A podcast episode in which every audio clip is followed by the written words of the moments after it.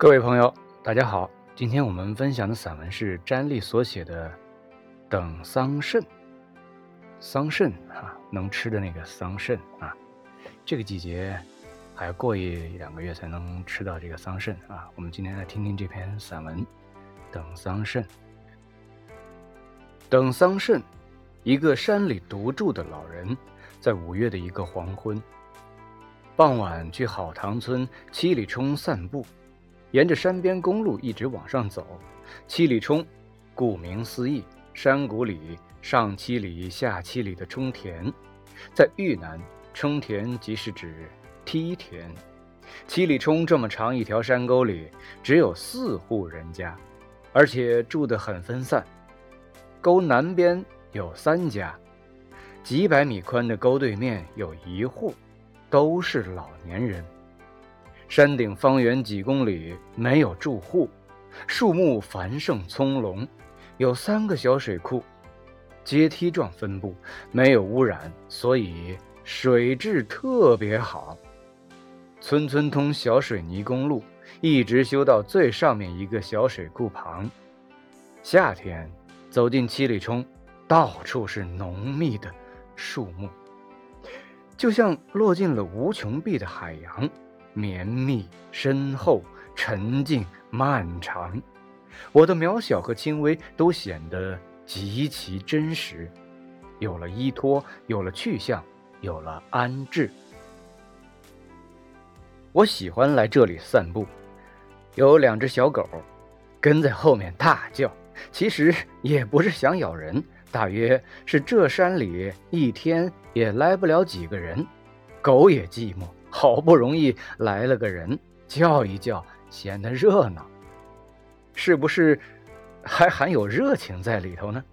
我也想知道他们的心思。手里头拿了一根茅草样的细棍儿，也就是拿着晃晃。这两只狗一直跟在后面叫着。走到最上面一家门前时，天已经快黑了。听见狗叫。老太太把手里的苋菜拿出来，靠在厨房的门边上摘，摘几颗，把叶子在另一只手上摔两下，以防有虫。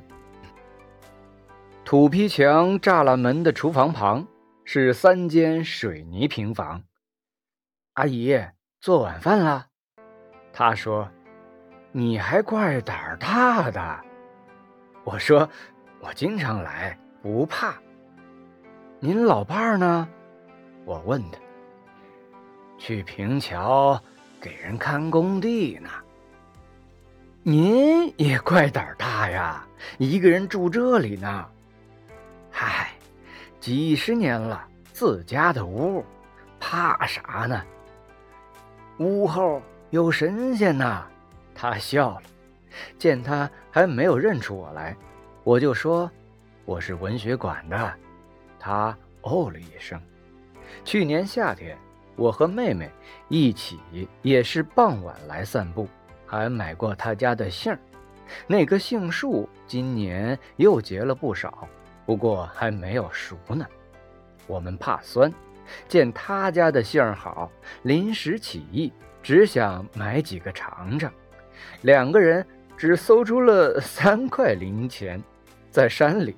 出门常想不起带钱，可老人到树上摘了快三斤，我们俩都挺不好意思的提走了。好塘村是最早一批被评为中国最美乡村的村庄。二零一五年夏天，我从一所山区小学来好塘叶南白话文学馆兼图书馆当志愿者。后来就留在了这个美丽的小山村里，一个人守着这间文学馆。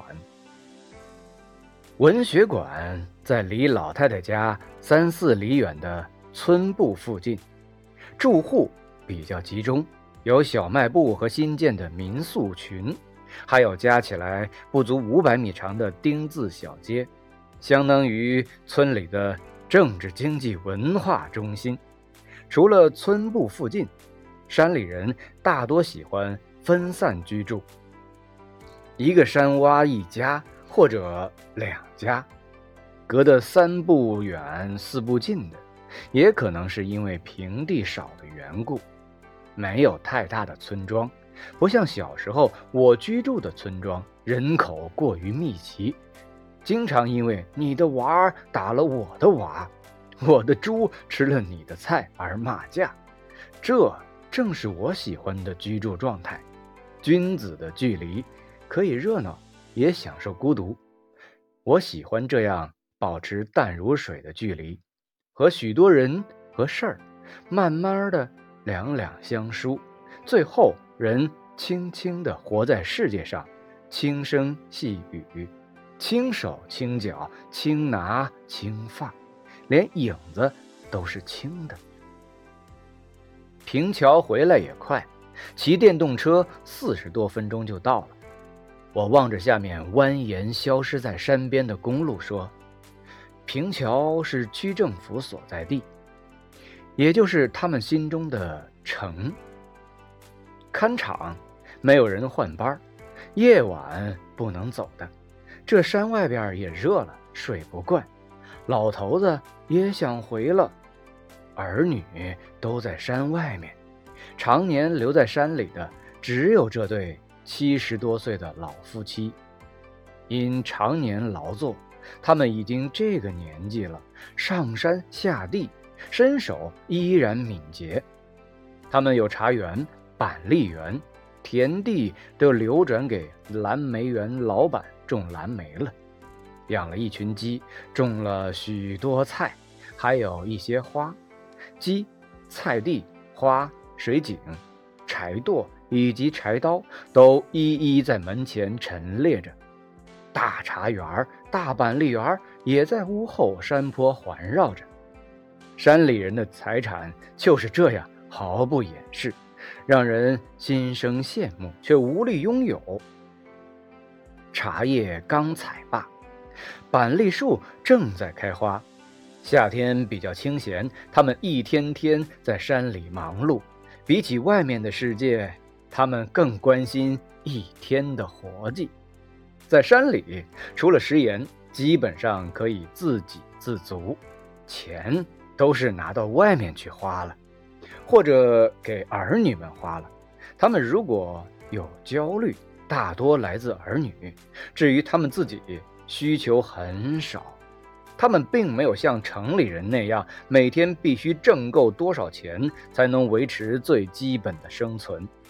在山里，能挣到的钱有限，花出去的钱更有限。不去集市，钱在屋里就是一张纸，所以内心相对踏实安详。茶叶板栗的收成，都看天气和雨水，那叫望天收。还有行情，都是他们能力之外的事情。他们早已经学会了忍耐、等待、宽容和顺应。挖了竹笋，种土豆，摘完豌豆，摘蚕豆，喂了鸡，劈柴，烧锅燎灶，洗碗。他把自己陷在这些活计和家务里。一天天便是充实的，他们相信这样勤劳就会有饭吃、有房子住、有钱花，而且身体好。大多时候，老太太在山上或地里忙活，我路过她门前时很少碰见她。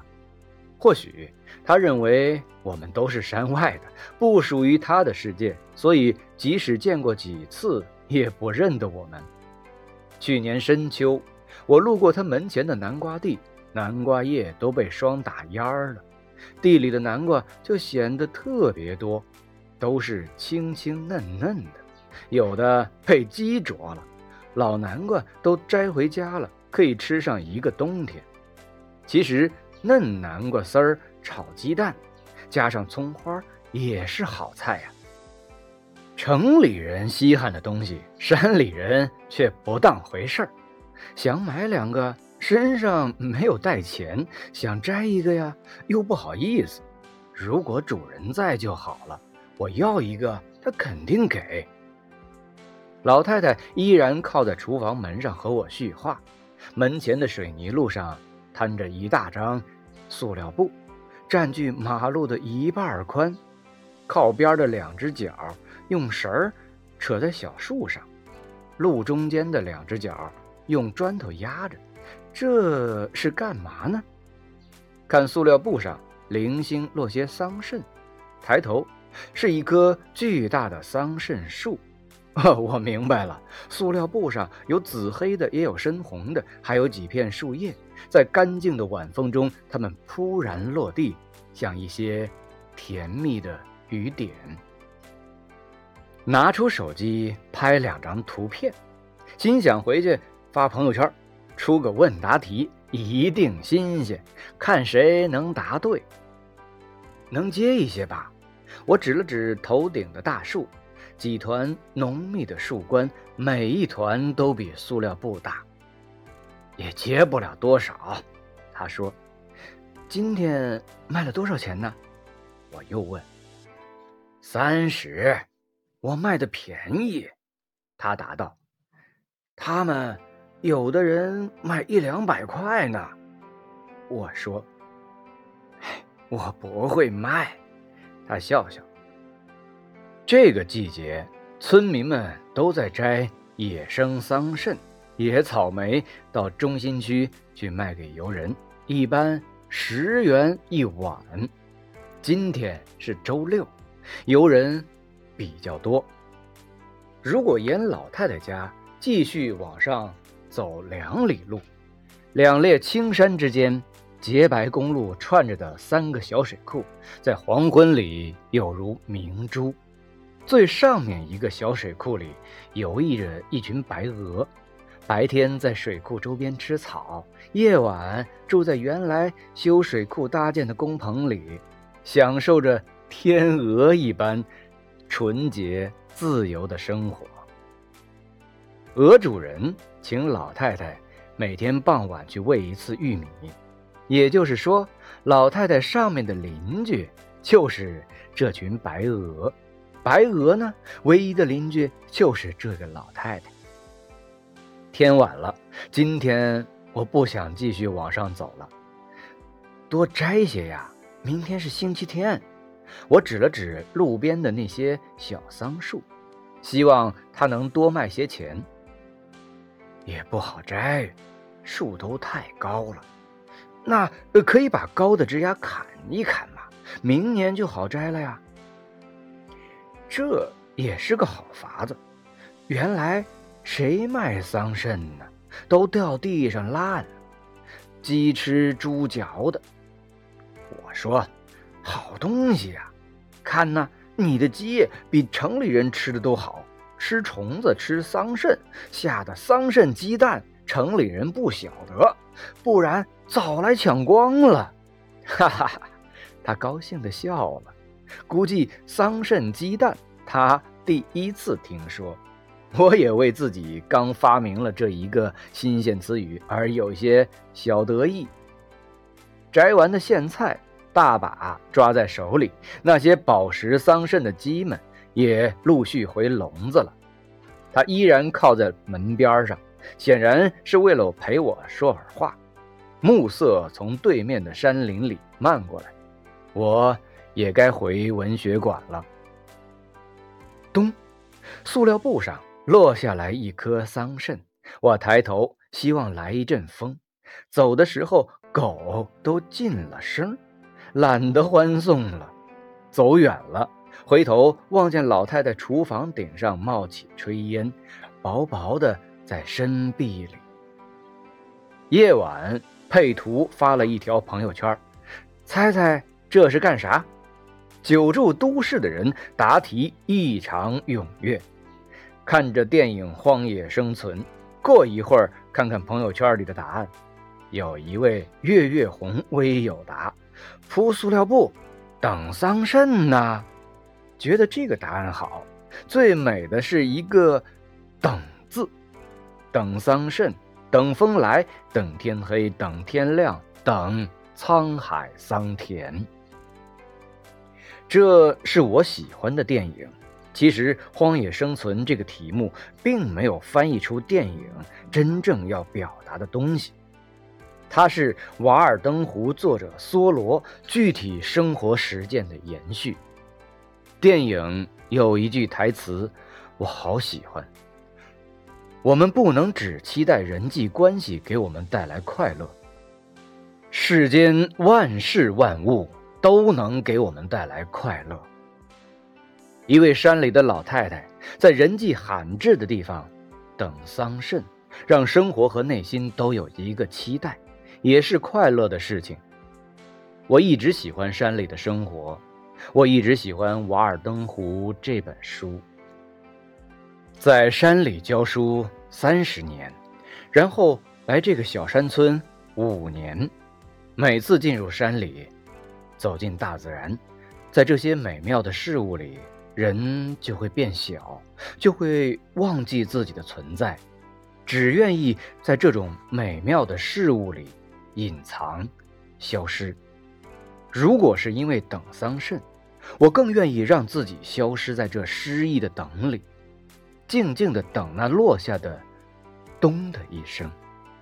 这一声随便什么时候来都行，到最后已经忘记了在等。忘记在等什么，我时常是通过大自然来明白万事万物与我之间的关系，明白生死。那些桑葚，我确定每一颗落下都有回声。只要早晨太阳照常升起，只是有些回声会以另一种形式酝酿很久。在某人的心里生长出合适的词语，或者诗句。在山里时常碰见幸福，幸福就在天然里，在无人处像阳光一样包围我，就如这位山里的老太太。每一扇门外都是浩瀚的夏天，浓烈、芬芳、饱满、甜蜜。山里老太太的一生被这无数的琐事淹没，温暖的淹没。水渗透在夏日土壤深层，花儿就是在这样的土壤里生长。